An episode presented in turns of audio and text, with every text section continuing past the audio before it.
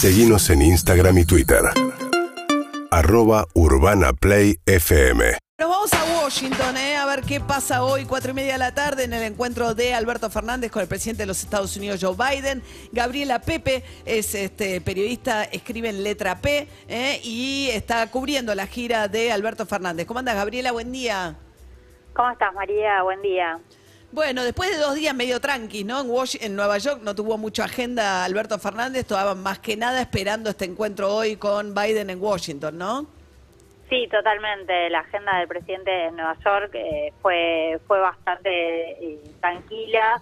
Eh, tuvo simplemente el, último día una cena que se puso un poco picante, podemos decir, en el Council of America, una cena con empresarios en la que hubo algunos cruces, algunas este, preguntas relacionadas con cuestiones electorales, con este, algunas preguntas respecto del peronismo, una discusión sobre el peronismo, los 70 años del peronismo, ese, ese tipo de temas. Sobre quién, quién ha sido gestionado mejor o peor la economía argentina, ¿no? Hay una visión obviamente muy en Wall Street de que el peronismo deja déficits y provoca inflación y Alberto Fernández planteando que no, que el problema es cómo se endeudó Macri, entre otras cuestiones. Exactamente. Sí, hablando de eh, pues, eh, Alberto Fernández diciendo los gobiernos peronistas dejan menos desocupación, eh, hay mayor actividad y son los gobiernos neoliberales los que se endeudan y después llega el peronismo para tener que pagar esa deuda, básicamente esa fue la discusión, ¿no? Fue con el con el representante del JP Morgan ese cruce en el Council of America.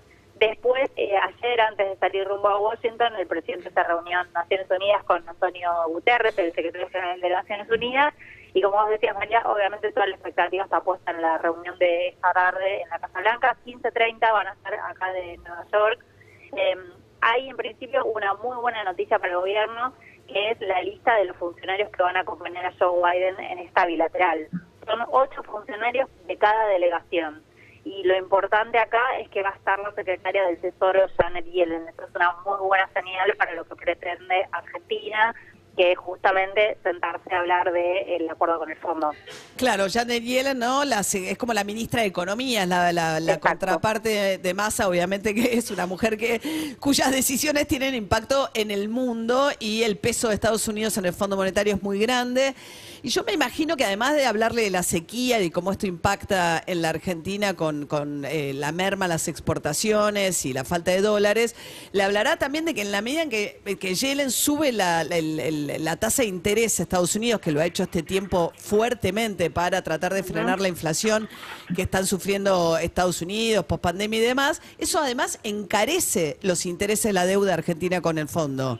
Exacto, ese va a ser uno de los temas, va a ser eh, justamente eh, la suba de las tasas de, las FED, cómo impacta y cómo encarece el resto de los créditos eh, internacionales, va a hablar también de la cuestión de los sobrecargos que había quedado pendiente, va a volver a reclamar ¿no? por el pago de sobrecargos que le cobran al FMI de Argentina, pero que también paga, por ejemplo, Ucrania, Ucrania, Egipto, y bueno, considerando la situación de Ucrania, el gobierno insiste en que el FMI lo tiene que revisar ese tema y por supuesto la sequía. También va a haber otras cuestiones políticas, este, geopolíticas, ¿no? que tienen que ver con, eh, la, por ejemplo, la relación con China, que para Estados Unidos es muy importante eh, y que de alguna manera esta reunión también tiene que, ver con eso, con la necesidad de Estados Unidos de balancear un poco la presencia de China en la región. Claro, sí.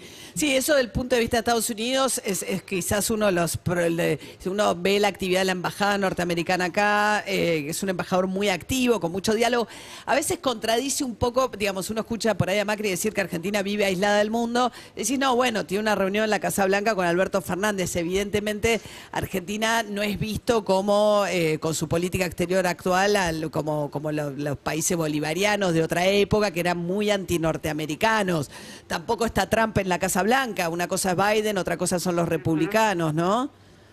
Sí, totalmente. Y de hecho, el gobierno lo que señala es que en menos de un año Alberto Fernández consiguió tres fotos muy importantes, porque si recordamos, en, bueno, en un año, ¿no? Porque en febrero del año pasado estuvo en Rusia con Vladimir Putin, estuvo en China con Xi Jinping y ahora en marzo de este año está en, Estados Unidos con Biden. Sí, la de Así Rusia que, no debería jactarse, pues faltaba muy poquito para la invasión a Ucrania.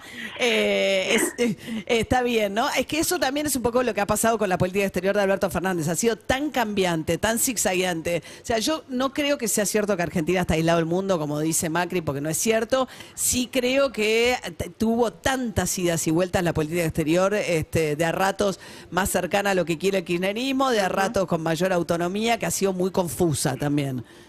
Sí, coincido, María. Eh, eh, sí, ahora claramente viene a buscar el apoyo de Joe Biden eh, y hubo muchas señales previas, ¿no? Porque en el discurso de la cumbre iberoamericana en Santo Domingo, donde estuvimos antes de, de ir hacia Nueva York, eh, el presidente hizo una referencia negativa hacia Donald Trump. Eh, hizo también eh, una referencia a la guerra, habló directamente el, el presidente Alberto Fernández mientras en la cumbre no salió el término guerra en Ucrania, eh, el presidente Alberto Fernández sí habló de la invasión rusa a Ucrania, eso es un guiño claramente hacia la Casa Blanca, también habló de lo que generó eh, eh, la precarización de empleos que generó eh, China, ¿no? que es el surgimiento de China como actor importante de la economía global, esos también son guiños obviamente a Casa Blanca, y ayer, antes de salir desde Nueva York rumbo a, eh, Washington, el canciller Santiago Cafiero también mantuvo una reunión virtual con Blinken, ¿no? Este, que es este el secretario de, de Estado norteamericano, de- el canciller norteamericano, como su par. Exactamente. Sí, Como es- su par, también mantuvo una, una reunión virtual justamente por la, la guerra en Ucrania. ¿no? Claro. Entonces, digo, son todas señales políticas que el gobierno le viene dando a Biden y se lleva hoy esta foto que sin duda va a ser importante.